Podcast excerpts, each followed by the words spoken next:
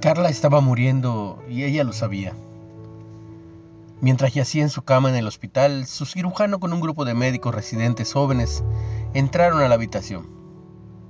Durante unos minutos, el doctor, ignorando a Carla, describió al grupo su condición terminal.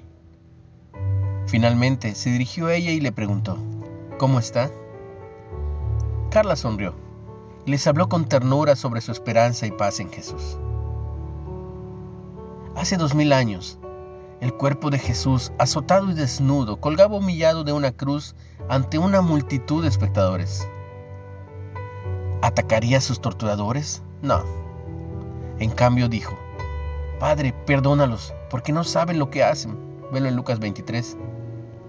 Aunque condenado y crucificado injustamente, oró por sus enemigos. Luego le dijo a otro hombre humillado, un criminal que, por su fe, pronto estaría con él en el paraíso. En su dolor y vergüenza, por amor prefirió compartir palabras de esperanza y vida. Cuando Carla terminó de hablarles de Cristo a sus oyentes, miró tiernamente los ojos llenos de lágrimas del doctor y le preguntó, Doctor, ¿y usted cómo está? Por la gracia y el amor de Cristo les había compartido palabras de vida. A todos ellos, Recuerda, en cualquier situación que enfrentemos, confiemos en que Dios nos dará valor para hablar de Él. Una reflexión de Tom Felton. ¿Qué circunstancias difíciles y aleccionadoras están enfrentando en estos días? ¿Cómo puedes descansar en Jesús y su poder en esta etapa desafiante?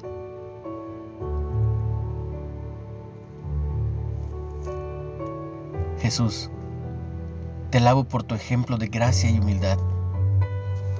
Que estas actitudes se reflejen en mis palabras.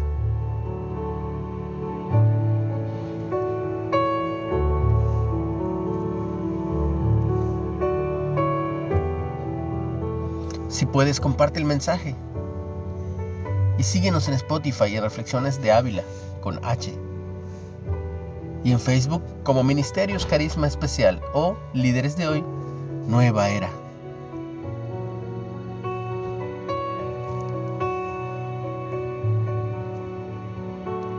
Recibe lo que anhelas. En el nombre de Jesús.